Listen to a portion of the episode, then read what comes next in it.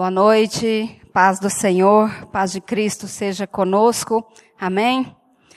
Estou aqui na responsabilidade grande de trazer a palavra, a pedido do pastor Samuel, em estado de sofrimento desde então, mas é, não tive muita opção, porque eu disse, pastor, eu precisaria pelo menos de um mês para trabalhar o texto, porque ele me disse, fale a respeito daquilo que você está estudando. Eu falei, então, mas para falar a, igreja eu precisaria de um mês, mais ou menos, de estudo. E ele disse, então, você tem até domingo, às 19, que é 19 você já vai. E é isso, estou aqui para esse desafio. E é, eu tenho estudado o livro de Ruth. Ruth tem sido, eu estou com três livros de Ruth, com comentários a respeito do livro de Ruth, na cabeceira da minha cama. Um livro a respeito do apóstolo Paulo. E esses são os dois temas que eu tenho estudado atualmente. Então eu vou falar com vocês a respeito daquilo que Deus tem falado comigo e a respeito daquilo que eu tenho lido e estudado. É, alguns de vocês já devem ter me ouvido trabalhar estes textos mas eu não consegui ainda sair do primeiro capítulo de Ruth. Inicialmente, é, um ano atrás, eu estudei bastante esse, esse livro, voltei agora nele, estudei novamente uma parte introdutória para saber o pano de fundo daquela história, e voltei de novo agora no capítulo 1, e eu queria ler com os irmãos o capítulo 1. Então, eu queria que vocês abrissem o capítulo 1 do livro de Ruth e me acompanhassem nesta leitura. Nos dias em que julgavam os juízes, houve fome na terra. Capítulo 1, versículo 1. E um homem de Belém de Judá saiu a habitar na terra de Moabe com a sua mulher e seus dois filhos. Este homem se chamava Elimeleque e sua mulher Noemi.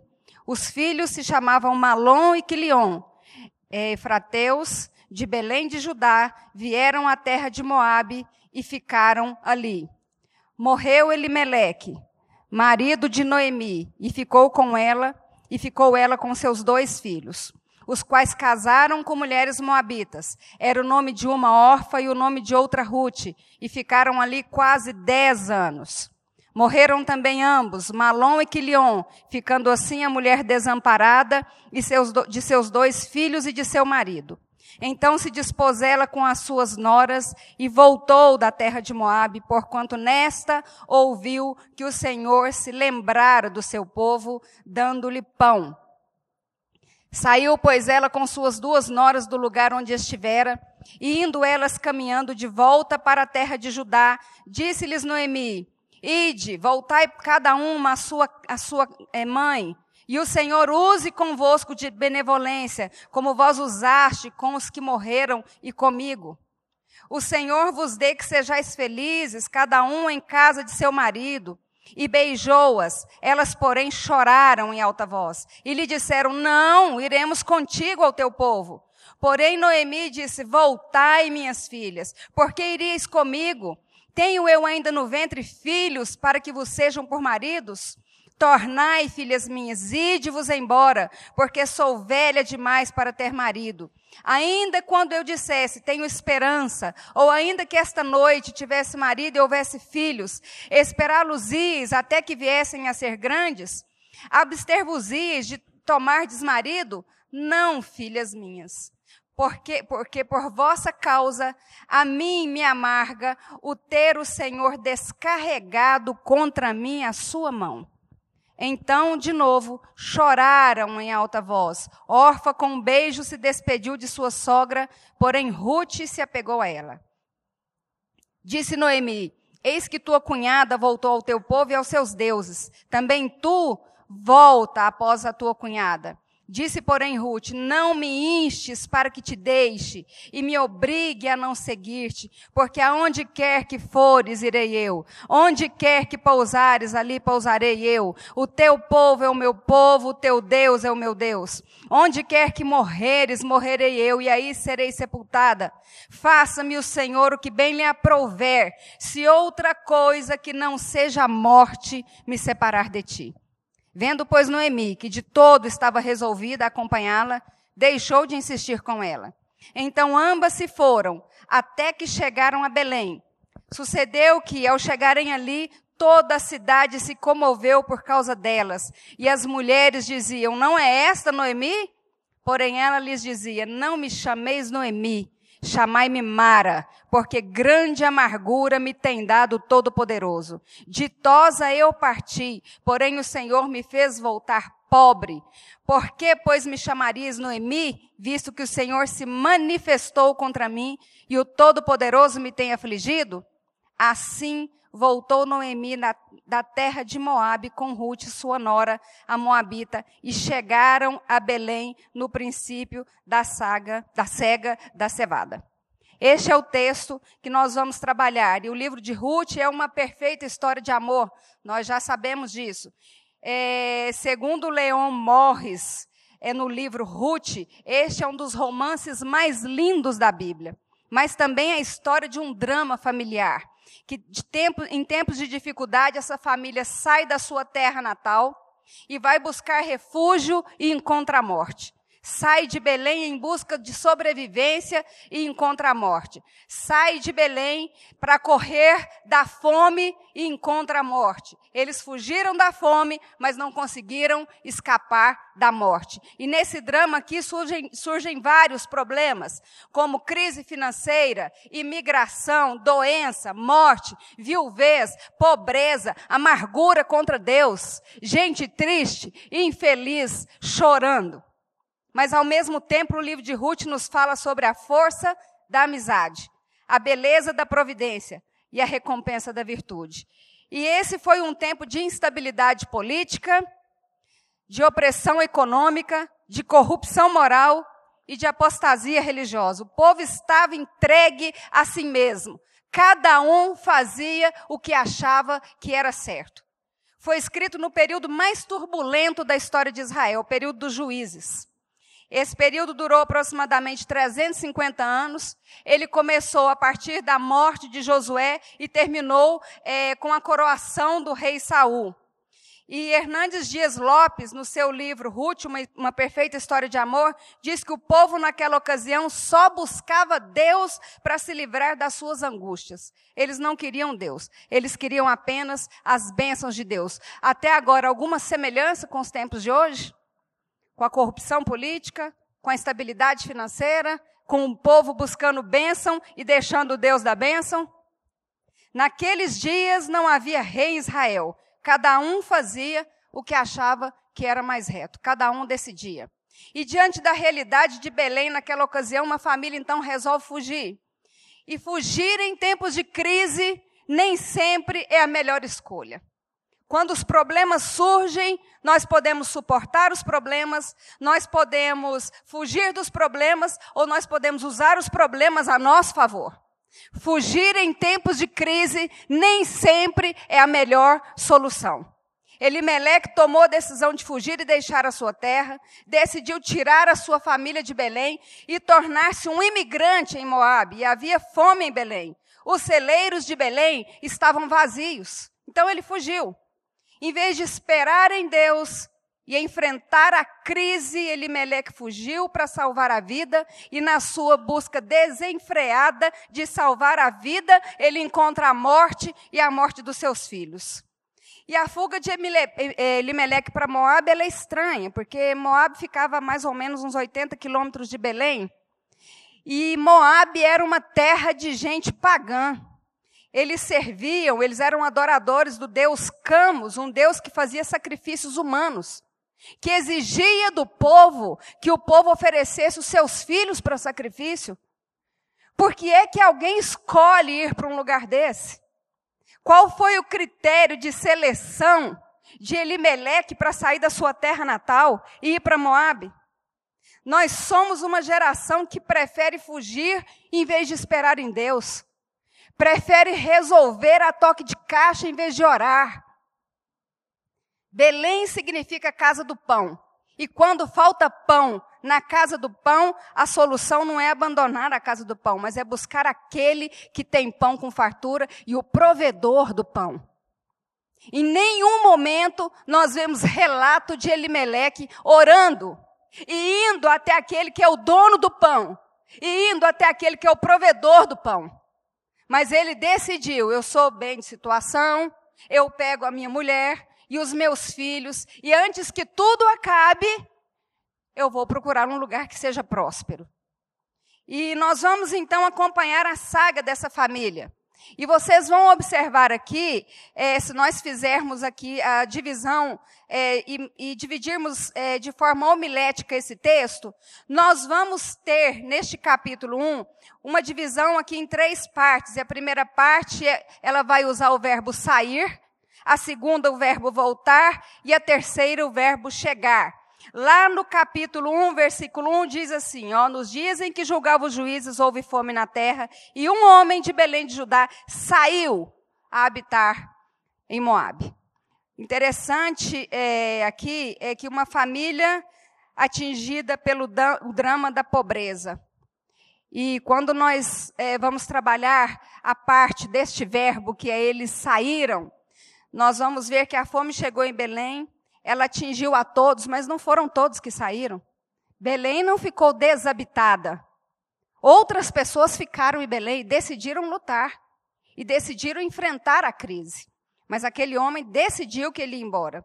E uma coisa interessante é que provavelmente esse período ocorreu na época de Gideão, quando os midianitas dominavam e saqueavam Israel. A fome chegou e ela era desesperadora. Há um comentarista que diz que nos campos de concentração nazistas, o maior assunto não era liberdade, o maior assunto era a fome. Era o desejo de comer, porque a fome é desesperadora. A fome bateu na porta da casa de Elimeleque e ele, sem consultar a Deus, sai em busca de abrigo em Moabe. Decisão de um pai de família.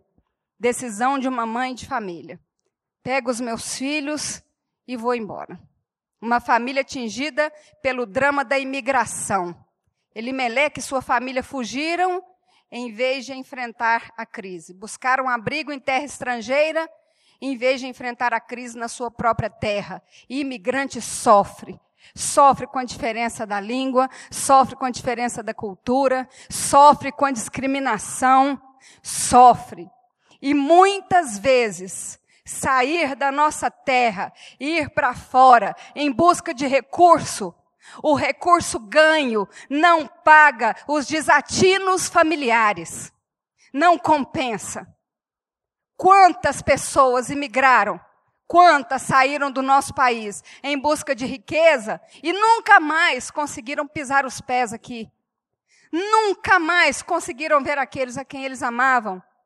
Não enterraram seus mortos, não enterraram aqueles a quem amavam. Eu tenho gente na família que mora fora. Eu tenho uma prima que mora fora. Os pais morreram. Não volta, não tem jeito de voltar. Tem que chorar pelo telefone. Imigrante sofre. Fugir em tempo de crise pode ser perigoso. Muitos de nós já não sabem mais administrar, por exemplo, uma crise no casamento. Prefere fugir pelas portas do divórcio. Nós não conversamos mais, não insistimos mais, de maneira que as coisas possam dar certo, de maneira que, de maneira que elas possam reatar e voltar a funcionar. Não, nós desistimos. Noemi é, foi embora com seu marido e voltou sozinha. Fugir em tempos de crise pode ser perigoso uma família atingida pelo drama das perdas sucessivas. Em Moabe, Elimeleque e seus filhos buscaram a sobrevivência e encontraram a morte. A morte não respeita idade, não respeita força, não respeita cor, não respeita dinheiro, não respeita importância, não respeita título. Ela chega. Noemi ficou viúva, sem filhos, pobre e em terra estranha. Eles saíram para fugir da crise e deram de cara com a crise. Noemi perdeu não só coisas, mas ela perdeu pessoas. Não só pessoas, mas pessoas que ela mais amava na sua vida. Noemi ficou sem herdeiros para dar continuidade ao nome da família. Seus homens morreram e com eles os seus nomes. Noemi estava absolutamente só. E a saída desta família de Belém em tempo de crise nos adverte, pelo menos, em três pontos fundamentais, em três questões. Primeiro, o enfrentamento das crises é melhor que a fuga delas.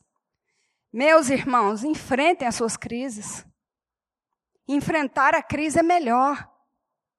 Todo mundo passa por crise. Mas a crise passa e Deus continua no trono, reinando poderosamente e absolutamente, a despeito das crises.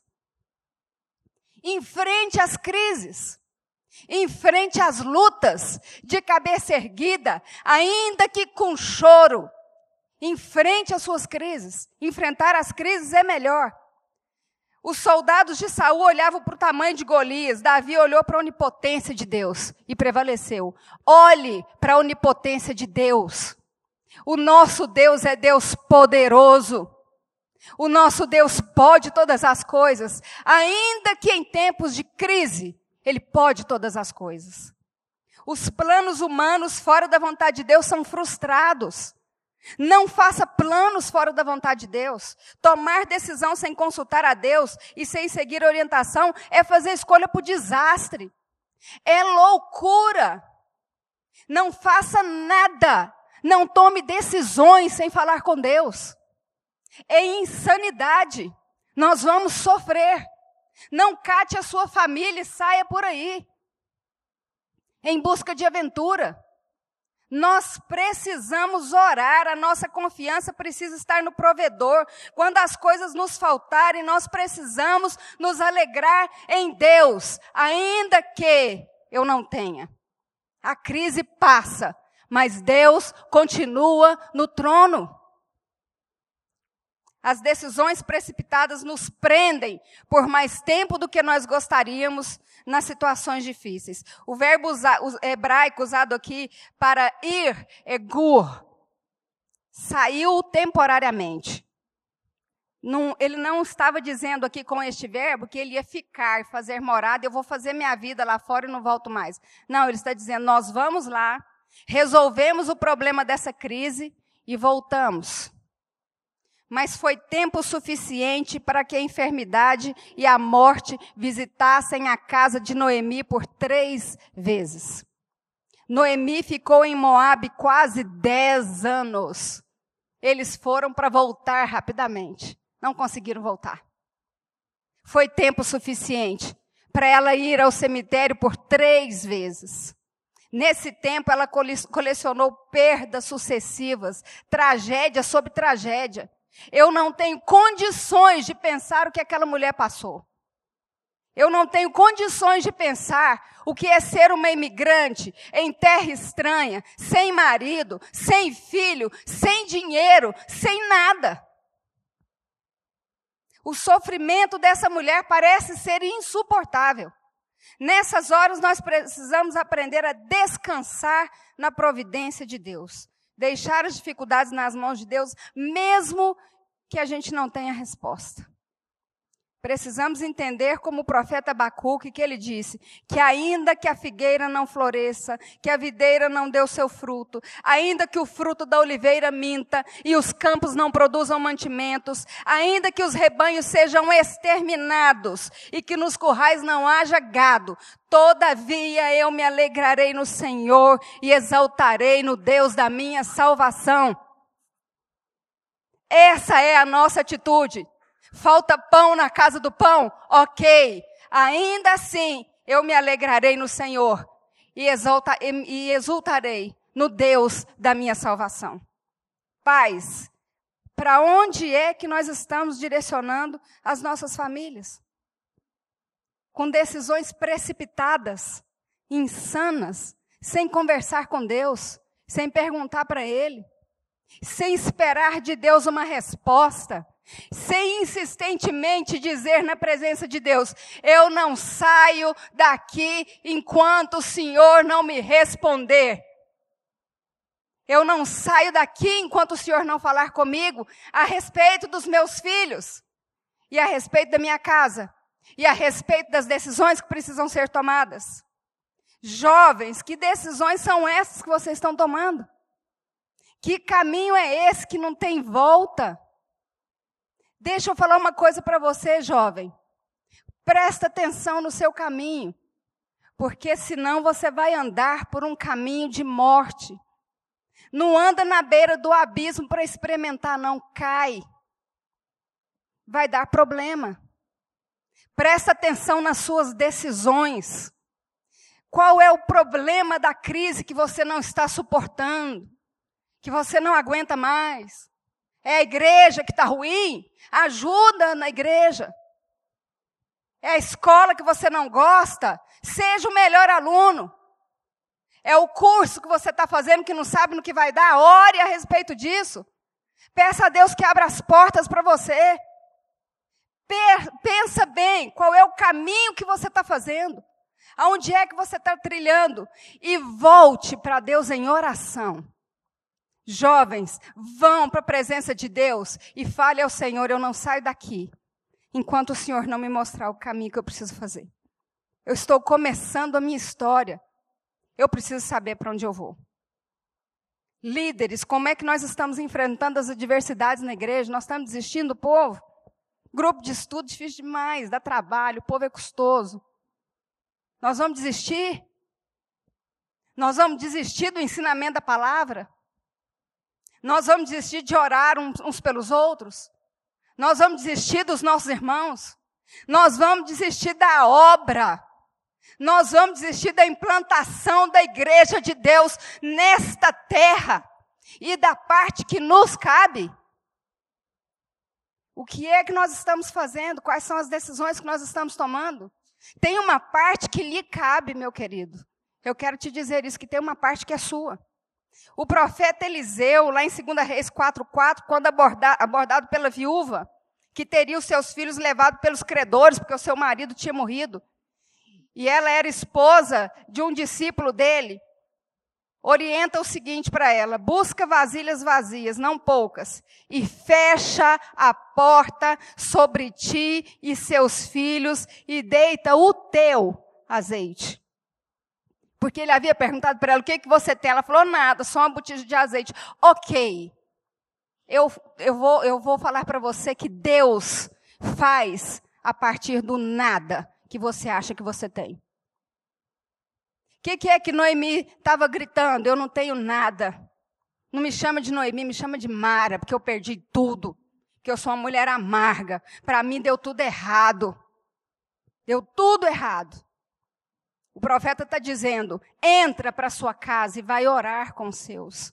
Resolve os seus problemas na sua casa, na sua família porque eu vou usar o teu azeite. É o pouco que você tem.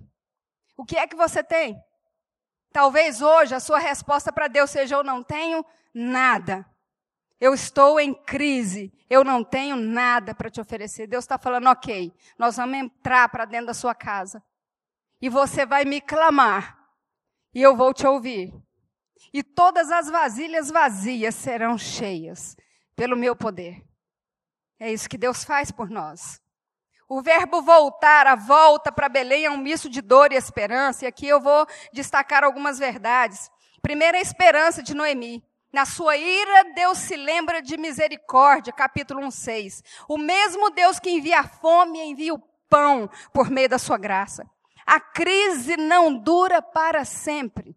O texto bíblico diz: Então se dispôs com suas noras e voltou da terra de Moabe, porque ouviu que o Senhor lembrara de seu povo dando-lhe pão. Aqui não tem assim, um, e ouviu que a crise econômica acabou, e ouviu que os políticos estavam corretos. Não, e ouviu que Deus se lembrou do seu povo. Queridos, Deus se lembra de nós em meio à crise e à luta. Deus se lembra de nós e nos dá pão. Aqui é uma ação do Senhor. Noemi ouviu que Deus visitara o seu povo e creu.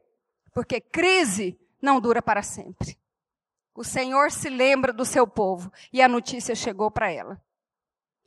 Vemos aqui na volta uma despedida dolorosa. Noemi perdeu o que havia levado para Moabe. Tudo o que ela levou, ela perdeu. Tudo. Marido, filhos, posses, perdeu tudo. E agora está prestes a perder tudo que ela encontrou em Moab. As suas noras. É uma história marcada por perdas involuntárias, involuntariamente ela perdeu seu marido, involuntariamente ela perdeu seus filhos, mas agora voluntariamente, no caminho de volta, ela fala que vai voltar. As suas noras se organizam, porque gostavam dela, porque amavam a Noemi, fala: "Vamos voltar junto". No caminho ela fala: "Espera. Espera aí, minhas filhas. Vocês podiam voltar. O que é que eu tenho para oferecer para vocês? Eu não tenho nada. E aí ela começa na justificativa mais realista do mundo. Ela estava velha demais, não tinha nada a oferecer às noras, não tinha futuro, só um passado de dor. Naquele tempo, quando um irmão morria sem deixar descendentes, o irmão mais novo devia desposar a viúva para suscitar descendentes ao morto, para que a sua memória não se perdesse. Mas os dois filhos estavam mortos. Não tem nada. Não tinha nada para oferecer para aquelas moças. E então ela trabalha com hipóteses, mesmo que se eu tivesse outro marido, mesmo que se eu engravidasse, mesmo que eu tivesse outros filhos, vocês iam esperar até eles ficarem adultos para vocês se casarem e terem filhos? Não, não tem jeito. O que ela fala aqui é que tudo que ela disse, todas as hipóteses, ela falou assim: olha, não tem jeito, todas as portas estão fechadas. Acabou. Não venham comigo. Game over. Fim de jogo. Perdi. Noemi sofreu perdas materiais, humanas, mas também espirituais. Ficou uma mulher amarga. Ela se sente injustiçada por Deus. Ela se vê vítima não do inimigo, mas ela se vê vítima de Deus. Ela atribui toda a tragédia a Deus. Olha só como ela diz: Deus descarregou sobre mim a sua mão. Deus me deu grande amargura. Deus me deixou pobre. O Todo-Poderoso me afligiu. Deus manifestou-se contra mim. Ela vê Deus como inimigo. Essa é a pior situação quando passamos por luta e não vemos que Deus age por nós em meio à luta. Deus age por nós em meio à luta. Deus está conosco em meio à luta. Deus é Deus poderoso em meio à luta. Deus nos socorre em meio à luta. Ela faz aqui, essa, essa é a pior situação, ela faz aqui é, uma declaração, um desabafo. Não dá, tudo de ruim me aconteceu. E em meio a isso, a gente vê aqui uma declaração de amor muito especial. Diante da insistência de Noemi na volta, Orfa voltou ao seu povo e aos seus deuses, porém Ruth se dispôs a seguir sua sogra à terra de Belém. Ruth faz com Noemi um compromisso de amor, porque ela se apegou a ela. A Bíblia diz que o amor é mais forte que a morte. O amor é guerreiro, o amor tudo sofre, o amor tudo crê, o amor tudo suporta, o amor jamais acaba. O amor não retrocede diante das dificuldades. Se você ama, você não volta atrás no compromisso de amor que você fez. O amor tem disposição para enfrentar desafios. O relacionamento marcado pelo amor é uma aliança que nunca pode ser quebrada. Onde quer que morreres, aí morrerei eu e aí serei sepultada. A Ruth estava dizendo para ela: Eu jamais volto para Moabe. Acabou. O seu Deus é o meu Deus. Aonde você for enterrada, eu serei enterrada. Ainda que você morra primeiro que eu, ainda assim eu não voltarei, porque eu vou ser enterrada no meio do seu povo e do seu Deus. É lá que eu vou ficar.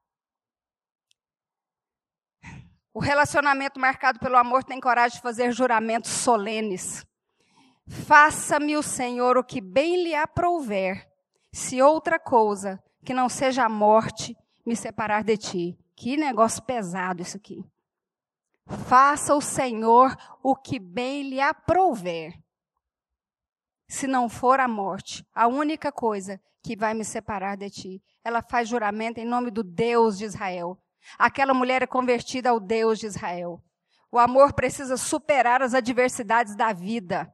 Nós somos cristãos e a impressão que eu tenho é que nós não entendemos nada daquilo que Jesus está dizendo. Eu penso no grande final do Sermão do Monte, que Jesus está querendo dizer é que na vida a estação da tempestade, do mar empolado, da pancadaria, do apanhar, do sofrer na carne e no espírito, é a estação mais comum desta vida. Quem aqui não passa por luta? Quem aqui não sofre? Quem aqui nunca foi assolado por uma notícia ruim que entra na sua casa sem pedir licença? O que vai fazer a diferença é onde você está edificando a sua história. Mas as lutas são grandes e elas vêm. Aqui não tem rua de ouro para eu pisar. Não tem, aqui tem guerra. Aqui é ir para a luta.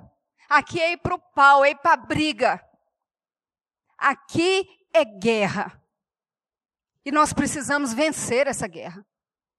Porque aquele que é todo poderoso e que já venceu na cruz do Calvário é o nosso Deus. A Ele toda honra e toda glória, porque a vitória é dele.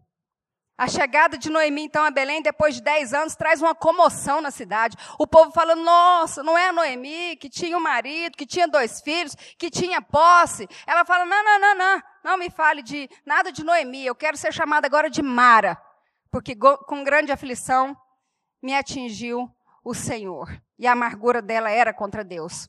Mas a despeito das circunstâncias, Noemi chegou com a sua nora Ruth a Belém exatamente no princípio da cega da cevada.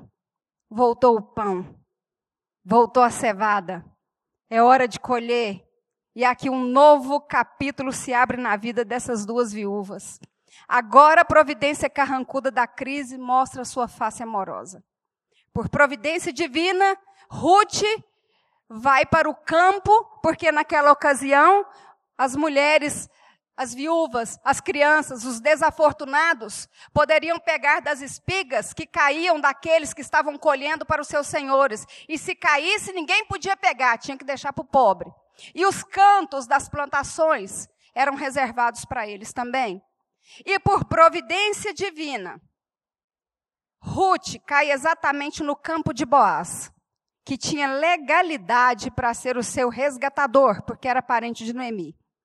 Por providência divina, Noemi fica sabendo que Boaz poderia ser o resgatador. Por providência divina, Boaz gostou de Ruth. Por providência divina, Ruth se dispôs a se casar com Boaz. E ele se dispôs a ser o seu resgatador. A nora estrangeira agora é transformada na sua provedora. A nora moabita seria agora sua filha, mãe do seu neto, avó do grande rei Davi e ancestral do Messias, a saber, Jesus. Foi isso que Deus fez com essa mulher. Ruth casou com Boaz. Tiveram um filho, Obed. Obed teve um filho, Jessé. Jessé teve um filho, Davi. E Jesus é da raiz de Jessé, da tribo de Davi. Agora, a desafortunada, a que não teve sorte nenhuma, a que perdeu tudo, faz parte da genealogia de Jesus. Eu quero desafiar você a olhar para a vida na perspectiva de Deus. Deus trabalha nas situações mais adversas da nossa vida. Eu queria aqui concluir dizendo, primeiro, pare de olhar para Deus como aquele que está lutando contra você. Deus não está lutando contra você, Deus está lutando por você. Até na disciplina, Deus se manifesta com um ato de amor.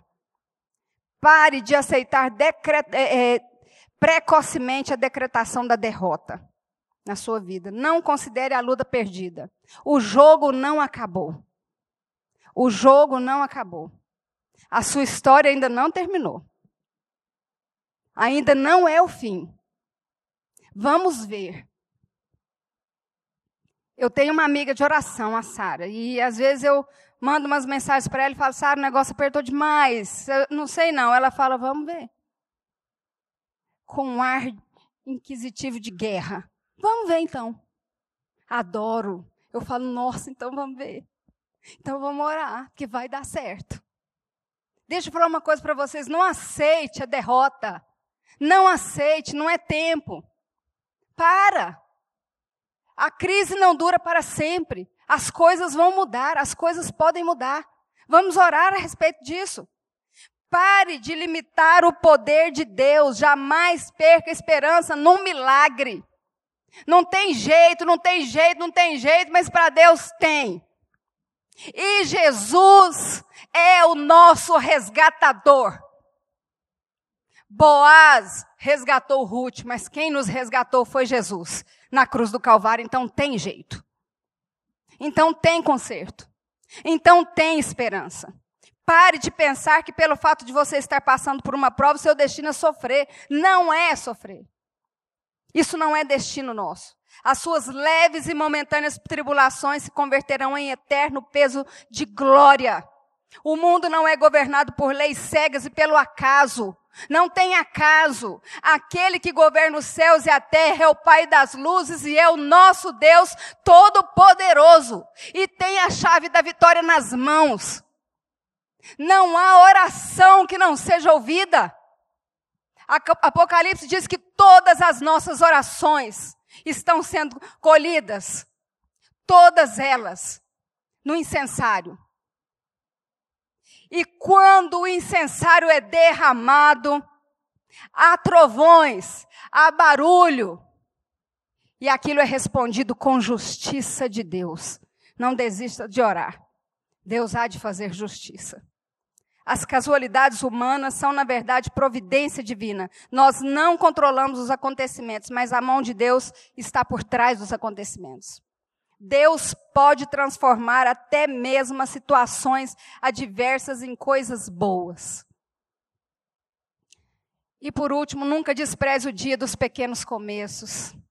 Hoje pode ser um dia de começo para o seu casamento, para a sua profissão, para a sua história, para a sua história com Deus. Tem alguém com a caneta na mão, escrevendo a nossa história, e o seu nome é Jesus. Não despreze o dia de pequenos começos. Que tal a gente começar hoje? E falar: olha, a crise está grande, mas eu preciso começar de novo. Eu preciso crer. O melhor de Deus ainda está por vir. Nós não estamos fazendo uma viagem rumo ao acaso.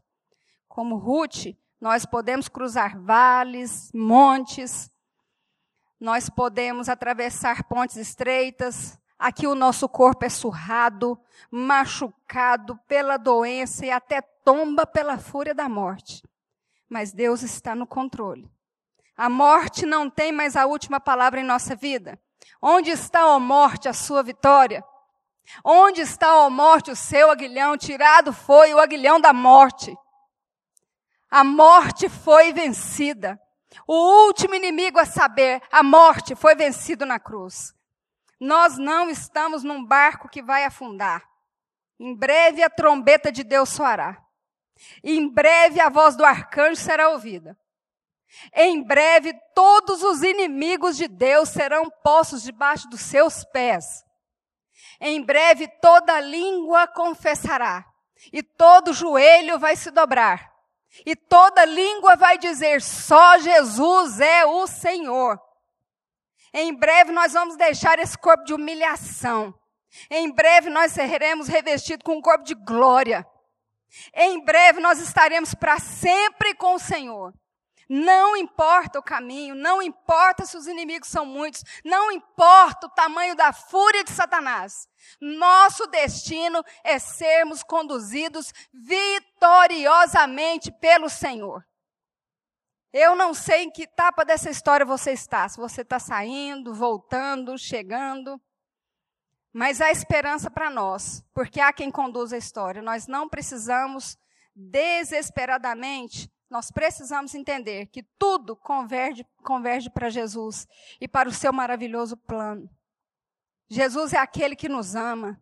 Jesus é aquele que morreu na cruz por nós, mas ressuscitou. Jesus é aquele poderoso. Jesus é o Pai das luzes. Jesus é o maravilhoso. Jesus é conselheiro. Jesus é Deus forte. Jesus é Deus conosco. Jesus é Deus em nós. Jesus é Deus que salva. Jesus é Deus que cura. Jesus é Deus que purifica. Ele é o nosso Deus todo poderoso. E está conosco. Vamos fazer o caminho do arrependimento. Nós precisamos desesperadamente de ir para os braços do Pai. Por que é que nós fugimos para a terra estranha? Por que é que nós não vamos para debaixo das asas do Onipotente? Voltar ao primeiro amor, essa história de amor já foi consumada na cruz do Calvário. Onde está a morte o seu aguilhão? O aguilhão foi tirado, porque o morrer é lucro e o, morrer, e o viver é Cristo. Mas o morrer só é lucro para quem o viver é Cristo. Confie em Deus, porque o melhor ainda está por vir. Se Deus fizer, Ele é Deus. Se não fizer, Ele é Deus. Se a porta abrir, Ele é Deus. Mas se fechar, Ele continua sendo Deus. Se a doença vier, Ele é Deus. Se eu for curado, Ele é Deus. Se tudo der certo, Ele é Deus. Mas se não der, ele continua sendo Deus. E eu vou dizer que nós precisamos fazer como o apóstolo Paulo. E o pastor Hernandes é, imagina como é que, tem, que foi a morte de Paulo. E ele diz que imagina o capataz entrando no calabouço, entrando naquela prisão, com um pedaço de couro velho na mão. Ele diz: Apóstolo Paulo, apóstolo Paulo. E Paulo diz: Sou eu, eu estou aqui. Então ele busca e vai andando naquela masmorra, naquele lugar frio, escuro, para a morte. E antes que ele tenha sua cabeça deitado num pedaço tosco de madeira, para que a guilhotina romana caia, o seu algoz tem últimas palavras. E o pastor Hernandes disse que imagina ele dizendo assim: A Deus toda honra e toda glória pelos séculos dos séculos. Amém. E a guilhotina desce.